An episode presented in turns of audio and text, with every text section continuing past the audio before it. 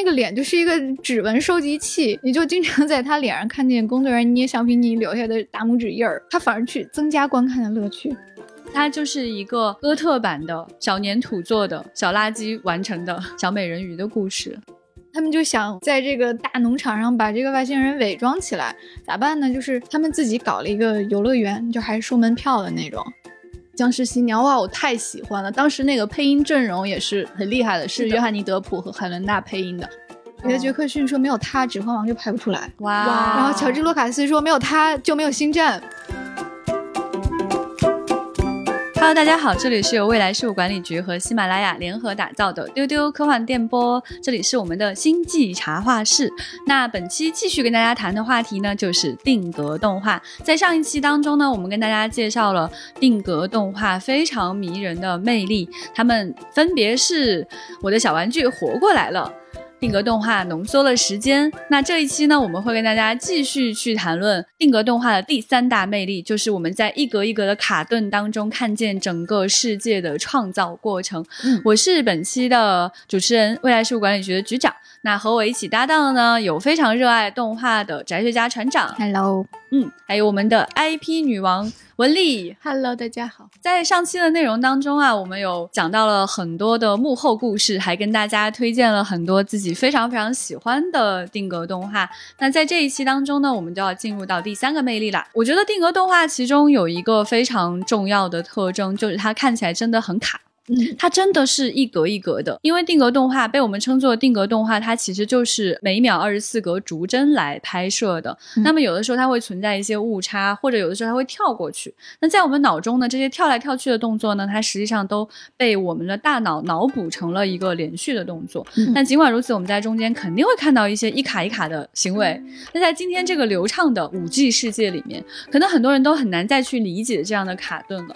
但是实际上，我们在这样一卡一卡的过程当中，它告诉我们，真的是由人难度很高的一格一格的去完成的。那我们在这样一格一格的过程当中，看见的是一个被创造的过程。嗯，作为普通人类来说，我们可能真的没有机会见证创世纪，但是我们在定格动画里面看见了另外一个世界的诞生。嗯，我觉得它改变的是我的欣赏方式。就是曾经呢，我看电影是一个期待结果的过程。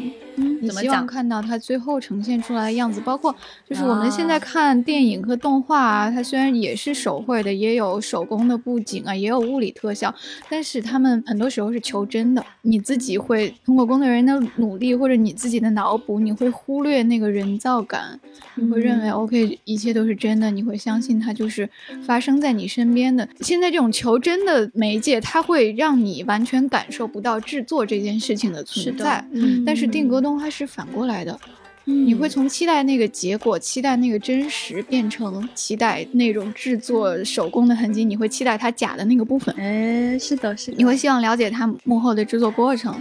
所以说，这种刻意留下的人造的痕迹，它其实做的是某种只有定格动画、某种只有动画才能做到的事情。哎，是的。呃，上一期我们提到的那个打斗线团，嗯，对吧？漫画里的人在打斗的时候会有那个一蓬那种动线，那么在电影里，包括在很多今天精美的动画里，它不会去呈现这个打架的时候还有一团儿就是动作线在这里。对。但是定格动画就是要故意把这个东西做出来。对，而且要更加明显的制作出来。对。可能还要利用不同的材料做出来，比如在《犬之岛》里，它用的就是毛毡，可能换一个动画就是用手绘或者是用剪纸把它贴出来。那么它让我感觉到的是，这种人造本身就是一种值得欣赏的伟大艺术。你开始欣赏它的过程本身，而不是它的结果。对，特别有意思的是，其实我们能够在这个人物的身上看到很多时间的痕迹。嗯，我们就在一个介绍当中看到说，就是其实工作人员因为他会长期去摆弄这个人偶。以至于人偶穿的毛衣都会起球，就可见是他手在这里到底换了多少次动作。对对，还有很多时候能在粘土动画里看见，就想象肖恩里你能 看见，因为他脸是黑的嘛，肖恩的是那种黑脸的白毛的羊，然后他那个脸就是一个指纹收集器，你就经常在他脸上看见工作人员捏橡皮泥留下的。大拇指印儿，包括粘合的时候那个热熔胶的那个痕迹，我其实特别喜欢找动画里的这种手工制作的痕迹啊。对对对，你就知道，哎，他他这个地方没粘好，他没粘好，然后 呃，这个地方他捏用力了，然后就留下了纸印儿，但是他反而去增加观看的乐趣，是的，不会出戏或者觉得他假，就是完全没有这种感觉。对，你会感觉到这个人物很可爱，然后制作他的动画师也特别特别的可爱的感觉。对的，然后我想说，跟船长说的阿德曼工作室画风截然不同的莱卡工作室，就是我有去看他们的幕后，嗯，就是一个工作人员，他旁边摆着他们五部电影的各种 IP，然后那些 IP 的玩具跟电影里面一模一样，你就有一种两个世界融合了的感觉，就怎么哎，一个真人突然站在了卡通人物的旁边，而且就是。次元重合了，对你的眼睛不敢相信到底是哪个世界，因为感觉跟动画里的也一样。然后在他们幕后对于那些玩偶的特写，里面都是非常精细的那种机械的构造，外面的那个皮毛摸起来的质感跟电影里的特写一模一样，就是很惊讶。而且莱凯工作室技术就是高超到，它前面有一个摄影机，然后后面背板是一个绿幕，然后呢，工作人员。一边流畅的摆玩偶的那个动作，流线型的那么下来，然后呢，你就看到前面那个从幕后的视频来看，动画人物的动作是连贯的连起来的，后面的工作人员他的手也很快啊，因为是加速放的，工作人员衣服都已经换了，前面那个反派还在前面跑，然后就觉得天哪，这两个世界完全是无缝的融合了的感觉，就是非常惊讶，就是你也能看见他们在日复一日的工作中创造了一个全新的、完全不一样的世界。那所以，在这个创世纪的过程当中，你们在这个电影里到底看见了一个什么样的不一样的世界呢？我说说小羊肖恩他讲的是一个，就是养这群羊的人是一个英国的一个农场主。对，这个主人平时就是在他 TV 动画里，这个主人是不咋管他们，糊里糊涂的，然后就感觉羊都很聪明，这个人都很傻。对，嗯，对，然后完全是那只狗在。照顾这个羊群，然后主人会给它下一些傻命令，反正是一个很傻的主人。然后在电影里，这个主人就因为某种原因去城里住院了。然后这个羊群没了主人，才发现其实平时大家彼此感情已经很深了，就是那种你生活里突然没了一个笨蛋，你有点不习惯，有点想他。然后他们就要组团去城里找主人，然后就坐车去了。但是呢，发现从英国郊区来到大城市，完全不适应城里的那种生活。然后他们就去到一个垃圾场，就是又遇到了什么小老鼠啊什么的。那垃圾场很有意思。你会发现城里的那个布景跟乡下那个布景完全不是一个规模的。他们在英国乡下的布景可能就是一个台子，只有一片草坪，但是在城里呢，有很多不同的街区，然后他们又搭了一个规模很大的建筑群，然后还有高架桥，就是全都是木板搭的。包括他们去到一个垃圾场，然后你就看见里面各种。各样的就是小垃圾手工材料，都是用捡来的破烂做的。就是看点用垃圾模拟垃圾，这个感觉很有意思，就是很有意思。就是你看见大家拿那种大的塑料瓶的材料做成了更小的塑料瓶，然后那种食品包装袋就是明显就是大的。塑料袋上剪下来的，然后用它去做了更小的塑料袋，就是那种由大化小拟真的过程。哎呀，很有意思。后来他们去医院把主人找回来了，但是主人失忆了，有一点点狗血。然后他们就要给这个主人把以前的记忆找回来，然后呃用了各种各样的方法，最后主人终于想起来，哦，我原来是我在乡下有了，其实养着一群可爱的羊羊，在一起就是很感动的，又一起回乡下去了。然后第二部也很有意思，第二部是安排了一个外星人角色，对，好可爱，就是一个很老的一个科幻梗，就是某一天广袤的农场上方突然有一个飞碟降临，然后一束光下来把奶牛吸上去，但是 这次是换成了把羊吸上去，一个很老的科幻梗，就是这群羊遇到了一个外星人。这个外星人迫降在他们这儿啊，要修飞船，要找到回家的路，他们就帮助他。是个非常可爱的小姑娘的形象，然后蓝色，对，是个蓝的，橡皮捏捏的，就是粘土的，叫露拉，嗯，有点长得像小狗。然后呢，他们就帮他修飞船，然后又招来了特工机构来追杀调查他们。然后他们就想在这个大农场上把这个外星人伪装起来，咋办呢？就是。他们自己搞了一个游乐园，就还是收门票的那种，嗯，叫一个什么什么惊奇游乐园啊，就是很破的，就是也是用垃圾搭的那种，就什么马戏团什么什么展，搞了一些小彩灯，搞了一些破烂的摩天轮、跷跷板这种变装秀啊，马戏团棚子这种装置，然后就收门票，然后把这个外星人伪装在里面。对，这个办法听起来非常合理。对，然后这个场景也是充满了那种打破屏幕的感觉。你看着他们在搞一个有手工粗糙质感的一个游乐园，就是它那个门牌啊，那些板儿都是。瓦楞纸做的，我们在这个屏幕上看到了小杨制作的新的一些手工，就是手工玩具制作的手工玩具的这种感觉，是个套娃。对对对，然后还玩了很多神秘博士的梗，搞了个 TARDIS，还有 Dalek。还有老博士的围巾啊！对对对，想起来了，真不愧是英国的小羊呢。英国的小羊当然也看《神秘博士》。嗯，是呢。我觉得小羊肖恩，我其实就是特别喜欢的一个点，就是在他的这个世界当中，没有人说话。对，就大家都是哇哇哇哇的那种，就是这样的声音。我想想，觉得特别的合理，就是因为在羊看来，所有人都只是在叫吧。就是他没有人说话是一个特别正常的行为，而且特别有趣的是，就是他们所制作的动画是特别去人类中心化的。就是羊和狗真的都很聪明，人是最傻的一种生物。不仅他们的主人很傻，街上的人都很傻。然后在那个第二集当中，还出现了一个非常好玩的小机器人，就是他们是那个人类派来调查外星人事件的一个团队。嗯，他们的长官出现了之后，所有的人类都敬礼，然后小机器人也敬礼。他是第一个最社畜的，第一个冲过去给长官递报告的那个人。然后它是所有就是生物里面最活泼的一个，比其他的人类看起来更人类社畜能干，它是最能干的那个。对对对，而且它就是会发出那种机器的声音哈，然后它就是用人的声音去模拟的。你明显感觉到有一个配音演员给这个小机器人配了一个机器的声音，就是它会一直这样哔哔哔哔哔哔哔哔。对对对对对，哔哔哔哔哔，那个狗就一直围着小机器人闻闻闻，它就跟那个狗哔哔哔哔哔哔，走开走开走。对，它通过语气的变化，还有这种就是用人声来模拟的这种感觉，我觉得它是给这种粘土动画更增添了乐趣。它就真的很像一群小孩儿。然后在摆弄自己的玩具的时候，嘴里还发出了配音的声音。对对对对对，里面包括它那个主人也会说人话，它主人都是哇哇哇这样的声音。对，就是下一些纯指令，然后啊啊，然后那个狗就很无奈的翻个白眼。对对对对对。所以在阿德曼之前在做的那个，就是我跟文丽特别喜欢的那个超级无敌掌门狗里面也是这样，就是其实。狗是智商更高的那个，对，嗯，阿高特别的聪明，然后他做了很多很多的这个神奇的发明。对，就比如说，它主人早上醒来就直接床起来，然后有一个滑道滑下去，它主人坐进裤子里面，然后阿高给它端上 烤好的吐司，这样子，然后主人说谢谢阿高 的那种感觉，对，就是感觉生活完全不能自理，全靠狗来帮他。而且在后面有一集里面，就是阿高还做了一个就是火箭，它的主人乘着阿高制作出来的这个飞船来到了月球，然后在超级无敌掌门狗所形容的这个世界当中呢，他们的月球是一个。长满 cheese 的星球，就是都是芝士。然后这个人为什么想去月球呢？是因为他真的很想吃芝士。他在月球上就铺开了一个他的这个野餐餐垫，然后坐下来切了一小块月球的小山尖，然后把它夹在面包里，然后很开心的吃了起来。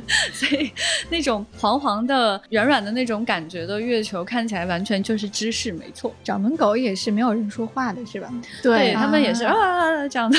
你感觉延续自己的配音风格，感觉阿德曼的风格就是这样，就是聪明的动物和他们愚蠢的人类，人类主人们，对对对对对，包括《小羊肖恩》里面的那个农场主，他眼睛都没有睁开过，嗯，他就戴着一个眼镜，然后眼睛都是眯着的，那个高度近视，什么也不管。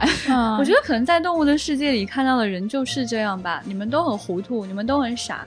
你们都很奇怪，对，然后你就想，这个完全哑剧一样，还要拍这么长，它是怎么能体现出情节和趣味的呢？完全靠肢体语言，嗯，对，然后你就会看到他们每天都花大量的时间去。琢磨肢体动作应该怎样传达信息，就是经常是工作室啊，两个主管就两个光头大叔叔，他们去给这个动画师示范那个老鼠咬住狗的腿的那个表情和动作应该是怎样啊？他们就在那儿演，然后发出跟动画里一模一样的声音，然后动画师把他们两个主管的示范拍下来，然后把他们的声音录下来，然后去放到动画里面。就很多时候要靠真人去模仿、去琢磨那。个动作，我特别想跟大家推荐我国定格动画制作的高峰之一，也是船长的最爱之一，就是《大盗贼》。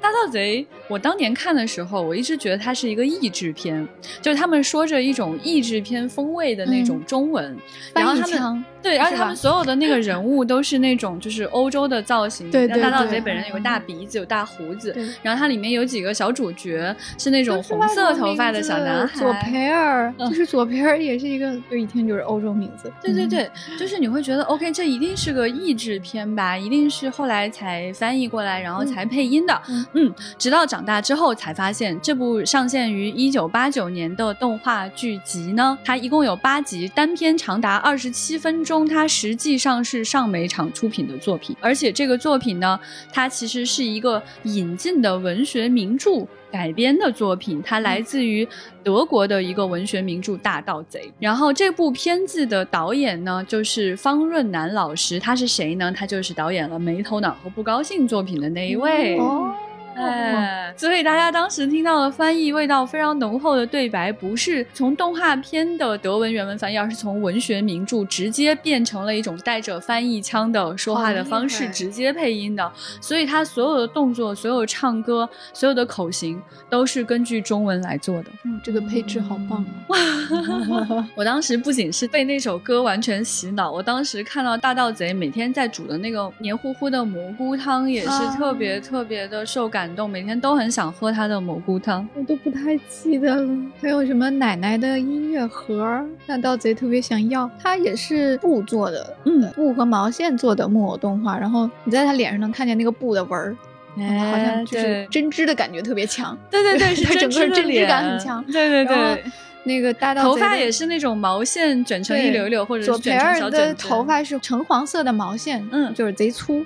然后大盗贼的鼻子头是橙色的。嗯，他有一个红鼻子，然后我老是想去捏它。就是情节我已经几乎不记得了，但是就记得他的那些道具特别好玩。有一个奶奶的八音盒，然后是一个神奇的八音盒，好像是一个 就是磨咖啡的，但是你磨的时候它会有音乐，然后特别神奇。然后就是大盗贼就想抢那个东西。然后还有什么女巫的蘑菇汤，嗯，然后他们被关到地牢里，然后喝了那个蘑菇汤就变得晕晕乎乎的。还用了一些古早的五毛特效去模拟。那个中毒的效果，说起来非常神奇啊！其实当时怎么都没有意识到，就是大盗贼的这种毛线感，阿凡提的毛线感非常的相似，就他脸上那种布的纹理，嗯，看起来格外的相似，对。你感觉是同一批布料做 啊？对，特别特别可爱。我小时候每天都要看的。我记得我好像当时是中午放学的时候，要急活活的跑回家里去，嗯，然后希望给自己攒出一点时间看动画片。然后以前都有一个就是睡午觉的习惯，也因为这个动画片完全消失了。嗯，就是下午会非常困的去学校，因为一定要看这个。嗯，而且阿凡提的配音也特别棒。嗯，他就是那种古早动画片，就是请的很厉害的配音老师，说话也是带着点新。疆味儿，然后有一点点翻译腔，然后咬字很慢很清晰。我觉得这个充满了就是智慧的故事，真的影响了很多很多的人，非常的可爱。所以这两部动画就推荐大家多多去看一下喽。现在《大盗贼》在豆瓣上的评分还高达九点三分呢。贵不贵？你说气不气？气不除了阿德曼工作室的《超级无敌掌门狗》以外，我让我其他特别喜欢的就是。蒂姆·波顿的那两部，嗯，就是《圣诞夜惊魂》和《僵尸新娘》啊，我以为有《科学怪狗》。科学怪狗是我后来看的，这两部我是在第十放映室的蒂姆·波顿专题看到的。然后我是先看了《僵尸新娘》，哇，我太喜欢了！当时那个配音阵容也是很厉害的，是约翰尼·德普和海伦娜配音的。对，然后。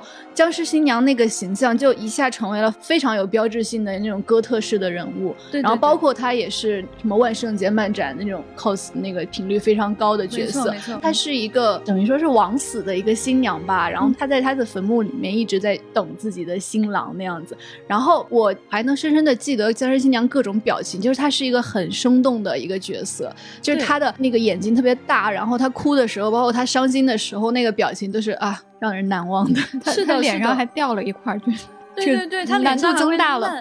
嗯，对，所以其实你能够看到，在这个影片当中，就是蒂姆·波顿和他的团队所塑造的这个哥特式的世界是多么的深入人心，然后它的制作过程是多么的困难。可能猛一看会觉得，OK，这么哥特的世界是不是太吓人了？它不适合大家去看了。它确实是给大家制造了一种视觉上的这种观看门槛，嗯，但实际上这是一个非常美妙的爱情故事。对，它讲的是这个。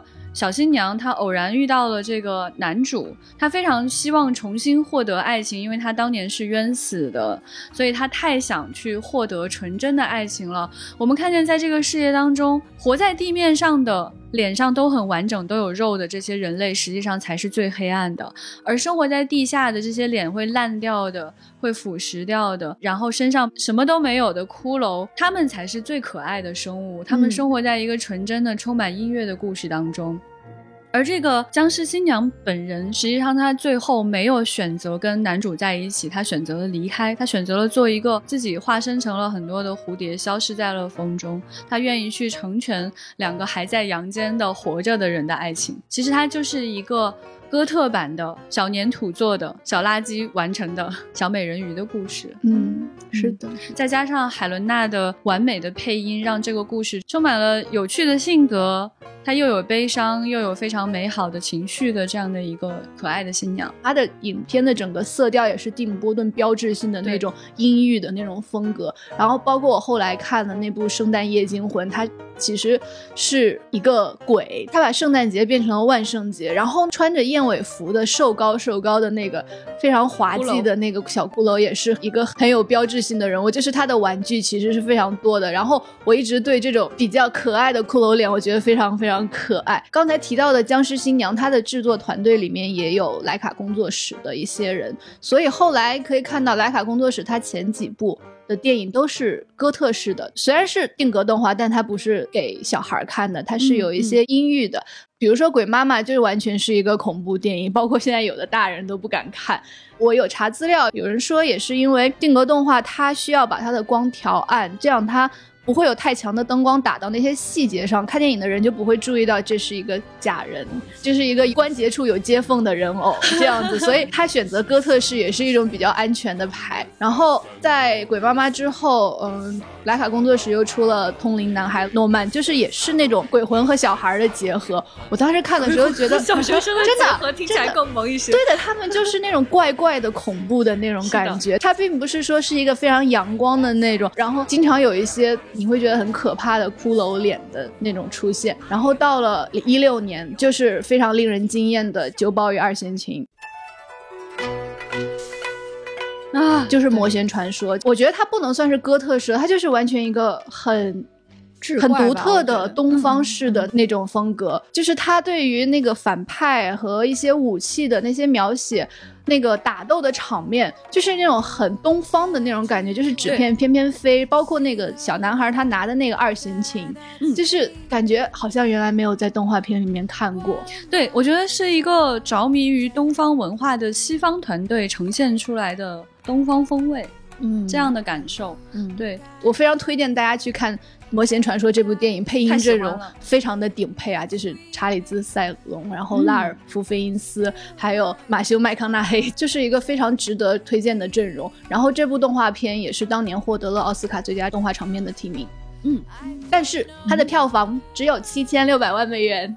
这当时还包括了在中国引进上映了，对对对，真的很惨，对，心酸，太心酸了。当时《九宝与二弦琴》上映的时候，我简直不可思议，觉得这么小众的片子也可以在电影院看到吗？太开心了。结果后来票房就很差，对，果不其然。但是这些影片啊，我觉得刚刚文丽在介绍的，大家都可以看到，就是它真的都是极具风格化的。嗯，对，尤其是像蒂姆·伯顿所展现的这个极其哥特的世界啊，我觉得今天来看，所有人都是特别特别迷恋的。我有看到在那个网上，像这个特别精致化的、极其精细的一个新娘，大概要至少六千块人民币起跳。嗯嗯，而且这个精细程度肯定是不如电影的。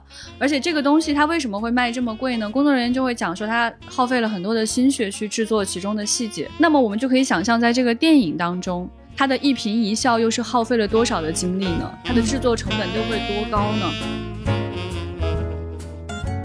蒂姆·波顿其实还有制作一个大家可能知道的人更少、更少、更少、更少的更哥特的、更黑暗一些的定格动画故事，就是《科学怪狗》。嗯嗯，《科学怪狗》这个故事实际上是蒂姆·波顿很小的时候就很早很早的时候就想去讲述的一个故事，也是我个人最喜欢的蒂姆·波顿的作品之一，没有之一。他的作品我都很喜欢，但是《科学怪狗》是我最喜欢的作品。呃，我后来查了一下，蒂姆·波顿说这个作品也是他自己最喜欢的作品。《科学怪狗》讲的是什么呢？它讲的是一个科学怪人的故事，也就是说，这个男主人公小主人他的狗狗死掉了之后，他非常希望他的狗狗复活。在学校布置的科学实验当中，他把他的狗狗捡回来，缝起来，通了电，他狗狗活过来了。对，其实就是一个狗版的 Frankenstein，弗兰肯斯狗。然后它的片名就叫 做 Frankenweenie。对，就是变了一下。对，Frankie Winnie Winnie 是他的狗。对，嗯，所以这个故事呢，是一个完全黑白的故事。在这个里面，我们看到了一个，如果狗狗会这样像科学怪人一样活过来的话，这个世界会变成一个什么样疯狂的一个状态？我觉得这个里面这么小众的一个作品当中，可能是更能够表现蒂姆·波顿的精神世界的一个故事。这是首部蒂姆·波顿参与制作的迪士尼动画。这居然是迪士尼动画，没想到迪士尼会出这个啊！我没有注意到是迪士尼出品的。对，这个作品其实看的人真的是很少很少，它根本不像《僵尸新娘》那么出名，也没有《圣诞夜惊魂》这部迪士尼作品那么出名。你甚至很难很难很难买到科学怪狗的玩具嗯！但是我非常想要推荐给大家，因为它真的是一个非常治愈的故事。它讲的就是你跟你宠物之间，你跟你的狗狗之间最深的感情。对这部电影，其实它就是定格动画，然后它是后期转成了三 D 格式的。为了配合剧情，有制作超过两百只木偶和道具。然后，其实我对这个电影的印象就是，里面的小孩都不是。现在的人会喜欢的那种传统的乖巧的小孩，不是迪士尼才会出的东西。对他们都非常的怪，他们都看起来完全是边缘的那种小孩。就是其中有一个人看起来非常像钟楼怪人。对对对对对，但是他是一个好孩子。嗯，所以在蒂姆·波顿的世界当中，你是永远不可以以貌取人的。长得最可怕的那个小怪物，有可能是最可爱的、性格最好的那个人物。这也是蒂姆·波顿一直以来最想讲的事情，就是小怪物到底是什么样的。那我觉得这可能也是他非常着迷于这种粘土制作的世界的原因，因为它可以表现得更极致，更有一个真实的、可怕的但又可爱的世界的感觉。同样有一个就是基本上看起来很像是黑白电影，但其实是彩色电影的粘土动画，就是我们在上集当中提到的《玛丽与马克思》。它使用的粘土就是黑白灰褐这几种颜色，但是它为了告诉你我这个电影真的是彩色的哦，它专门使用了一些红色的小细节。嗯，玛丽的蝴蝶结，嗯，小姑娘头上的红色的蝴蝶结，还有马克思帽子上面的那一小团红色的毛线。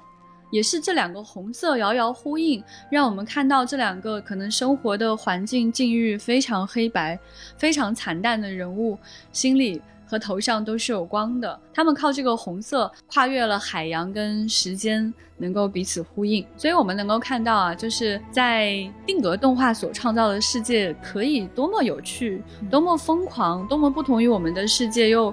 会去反映我们这个世界另外的一面。那制作这个世界的人，他们都有一些什么样的人呢？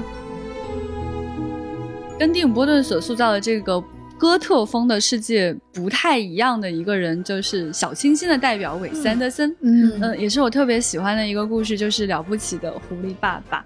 那这个故事呢，是根据挪威籍英国儿童作家的同名儿童故事来改编的。甚至狐狸爸爸呢，也是由乔治克鲁尼配音的。狐狸太太呢，是由梅姨来配音的。所以是非常华丽的阵容。这个故事大概讲的就是爸爸妈妈还有孩子，以及还有全村各种各样生物之间的一个奇怪的故事。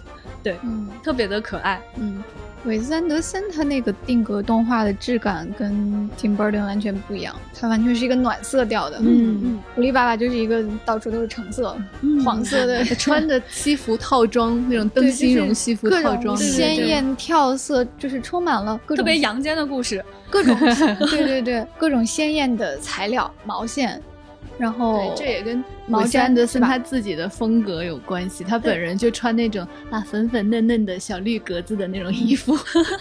韦斯安德森有一个非常著名的定妆照哈，就是他拿着狐狸爸爸的一张照片。我相信这个应该也是他自己特别自豪的一个作品吧。嗯嗯，对。而且我觉得就是跟蒂姆·波顿他刻意就是打暗光去忽略掉那个手作的质感。韦斯安德森的定格动画手工的质感是。特别特别的强烈，对，而且是强烈到华丽的那种。嗯，就是他们的一个特点就是增加，就是做加法。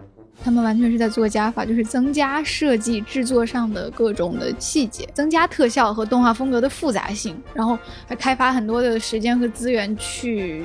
搞这个水火天气照明的方法，就是你可以感受到的那种华丽手工的各种层次，嗯，包括他们拍运动也有自己的一套方法，就是就是他们的那种运动风格是清晰而直接的。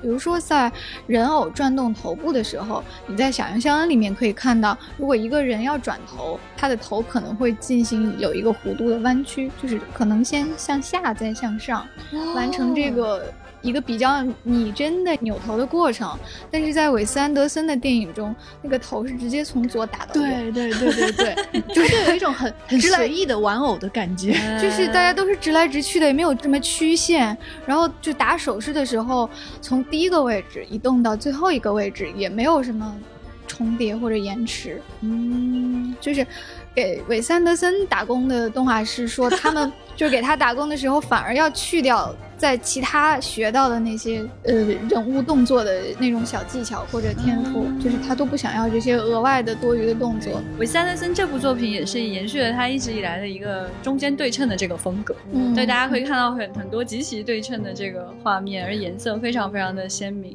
对，包括这些动物，它们其实非常像人，就是完全是人的那种形体的感觉。像有的小狐狸穿鞋，有的不穿鞋，然后然后穿的套装，然后然后有领结呀什么的，然后就是不是你印象中的那种。超可爱、肉嘟嘟的那种狐狸的感觉，它就是那种细长细长条的那种狐狸。然后我真是看的时候，对它们的毛腿印象深刻。对它非常非常的注重毛发，然后有时候那个毛发还会迎风飞扬。然后它穿的衣服真的是一层一层给它做上去的，里面会穿内衣，然后穿衬衣，然后打领带，然后外面要穿西装。对，所以有一种玩芭比娃娃的感觉。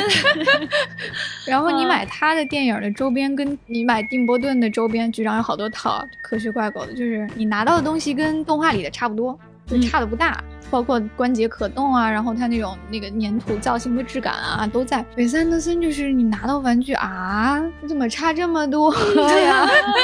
你拿到的是一个树脂模型制作的一个狐狸，但是就跟电影里面那个完全不是一个等级的。对，是完全不一样。毛发的可能会贵很多很多了。是，我觉得韦斯安德森制作看起来好像很有钱的样子。这个过程，我觉得他的那些 参与拍摄的玩偶应该是那种收藏。藏级别的肯定不是售卖级别的，但是我要泼冷水了，这部电影票房仅四千六百四十七万美元。啊，真的好惨啊！我真的觉得这个电影是韦斯安德森最好的作品。虽然他后面有很多作品，之后他有一个非常著名的作品，就是《布达佩斯大饭店》，大家可能会更熟悉一些。但是我个人最喜欢、最喜欢的就是《了不起的狐狸爸爸》。它里面有一个角色，特别想跟大家再隆重推荐一下，就是他这个狐狸儿子。这个狐狸儿子他因为自己确实比自己的 cousin 差很多很多，然后心情 特别的叛逆，他找了一只袜子，然后剪了两个洞，套在自己的头上，把眼睛露出。来假装自己是超人，我真的太喜欢他了，推荐大家去看看他。那创造世界是这么难的一件事情，又是这么美妙的一件事情，它的幕后都还有什么样的一些人呢？它的起源又是从何开始的呢？嗯，定格动画其实跟幻想电影的起源有很大关系。前面我们其实提到了，就是它本身就是一个特别强调手工的一种艺术形式。那本来。幻想题材这个事情，就是跟真人题材的电影和作品相比，幻想题材本来也是一个很强调人造，就是造假这个痕迹会特别明显的事情。嗯，对，所以就是在电影最开始出现的时候，定格就是一个制造幻想色彩的一种技巧，就是从十九世纪末就有类似的东西了。你会看到，就那种黑白的胶片电影里面，大家会让一支笔或者是一把梳子动起来，嗯，然后。和这个真人结合在一起，去营造一种恐怖或者是幻想的色彩。当时很多人都声称自己发明了定格动画，对，就就认为自己是这个定格这种拍摄技巧的发明者，包括梅里埃本人，嗯，很合理。梅里埃那个感觉真的非常是定格的感觉。对，可能比较早的一个定格动画的电影出现在二十世纪初。那这么说起来，中国的走马灯也是定格动画。嗯，要拍下来可能才能成为动画。包括刚才讲到的皮影戏，对吧？它也是一点一点移动，然后一点点拍下来，其实就非常定格动画了。对，你会看到在二十世纪初的时候有很多这样的电影，比如有一部叫《闹鬼的旅馆》。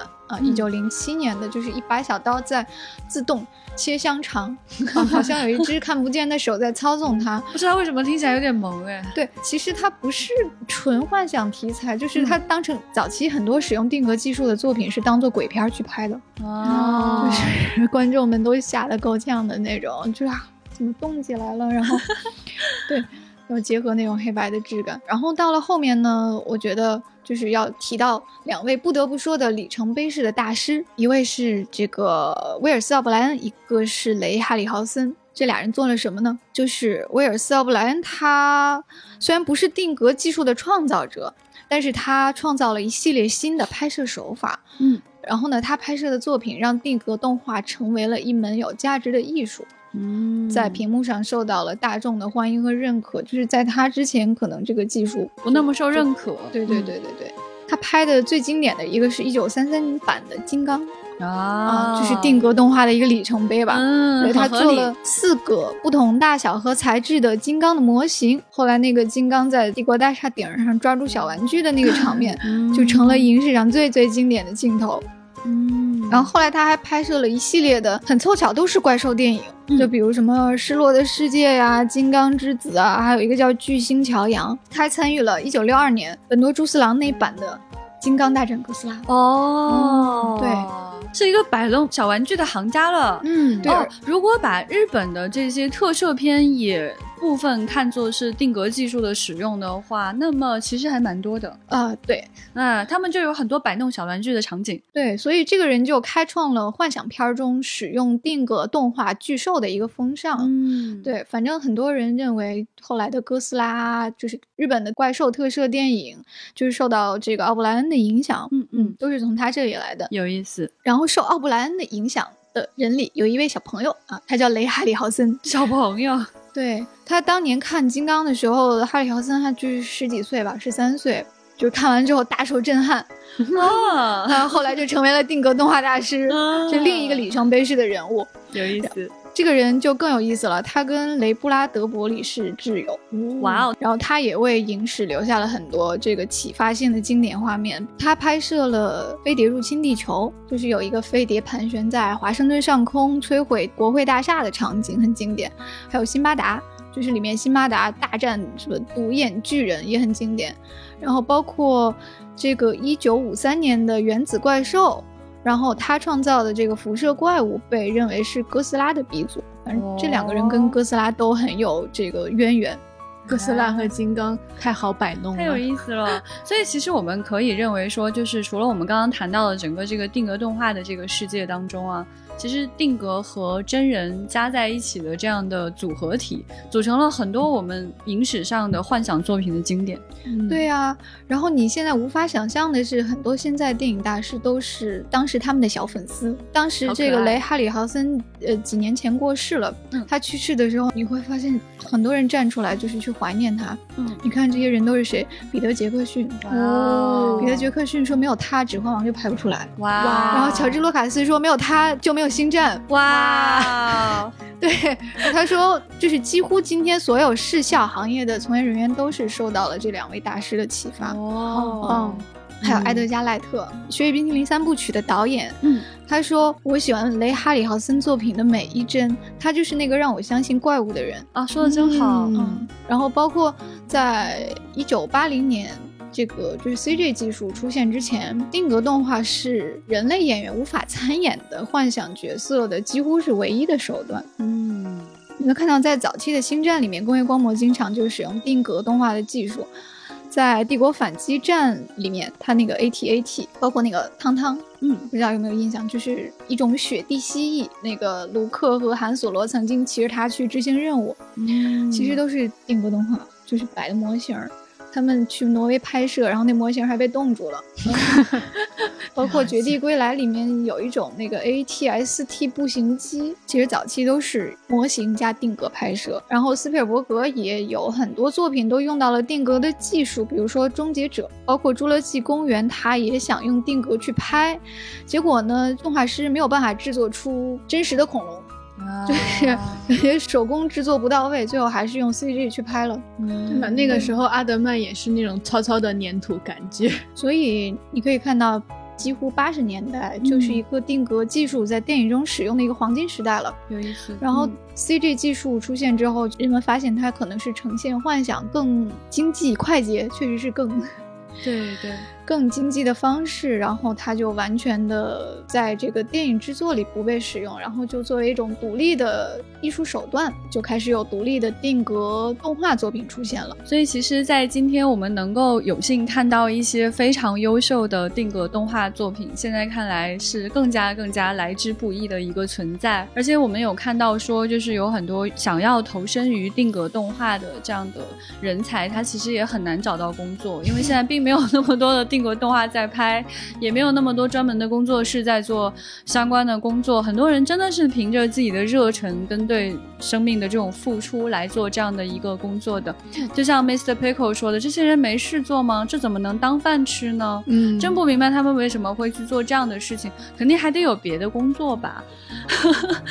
对，在他的这种讽刺当中，我们真的看到很多很多对于定格动画的爱。所以今天非常开心能够跟大家分享了很多我们喜欢的定格动画，希望将来有时间可以跟大家逐帧分享，嗯，挨个的好好谈一谈那个最喜欢的定格动画的作品和这些人物带给我们的一些影响。